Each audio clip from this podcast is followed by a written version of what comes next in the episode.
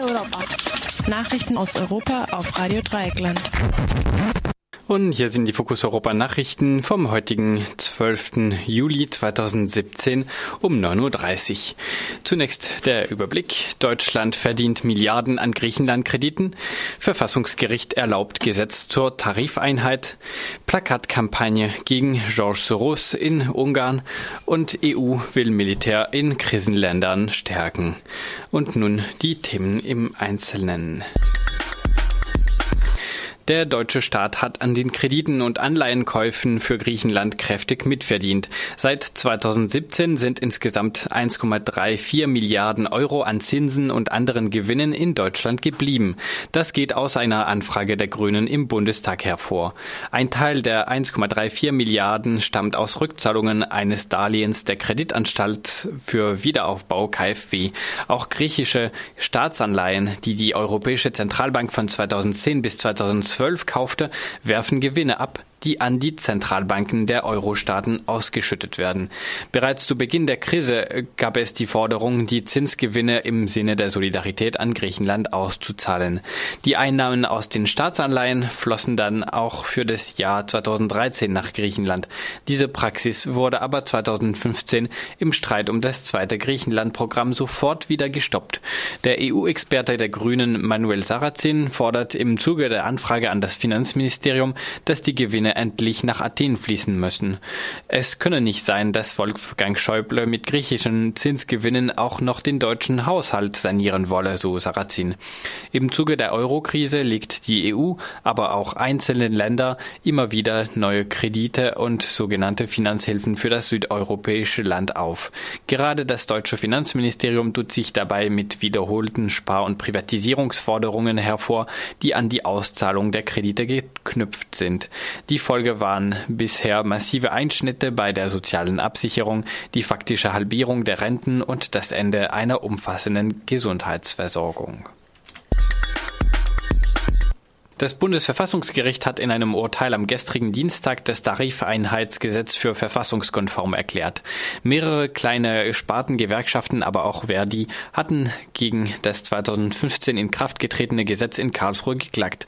Die Richterinnen verlangten jedoch Nachbesserungen zum Schutz der kleineren Gewerkschaften.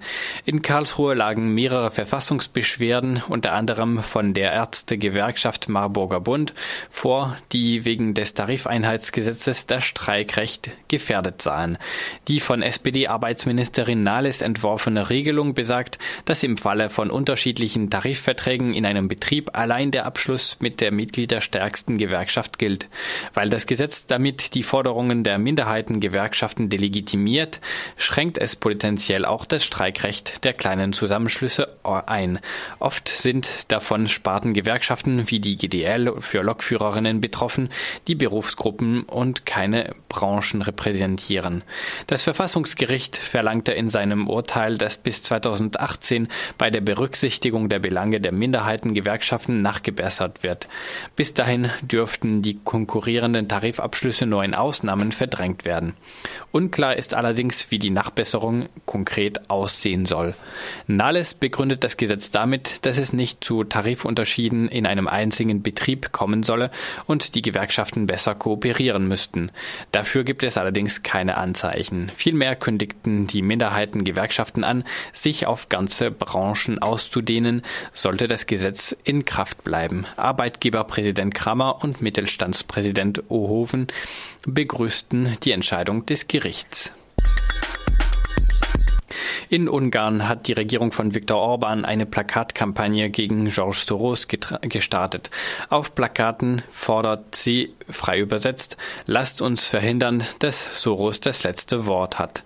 Seit dem Aufhängen der Plakate letzte Woche gab es erwartbare Schmierereien wie Zitat stinkender Jude und David Sterne auf den Postern.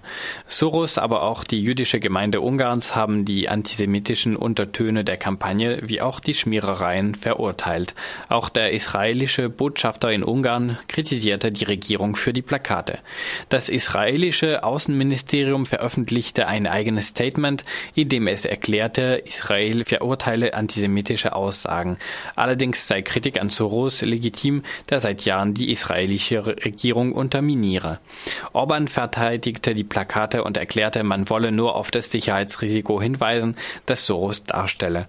Gegenüber Antisemitismus zeige man Null Toleranz. Mit ständigen Verweisen auf Soros als Finanzier und Investor von der Ostküste sowie die Idee einer Unterwanderung des ungarischen Staates sind jedoch klassische antisemitische Stereotype, die Orban seit Jahren benutzt. Seit Jahren ist Soros, der die ungarische wie die US-amerikanische Staatsbürgerschaft hat, ein Lieblingsfeind der rechten Orban-Regierung.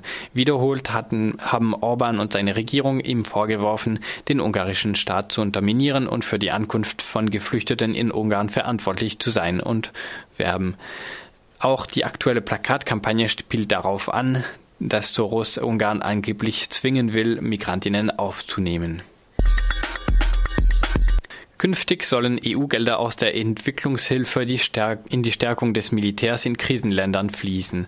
Das beschloss am gestrigen Dienstag zumindest der Außenausschuss des EU-Parlaments mit großer Mehrheit. Der Vorschlag für die Neuverwendung der Mittel kam von der EU-Kommission.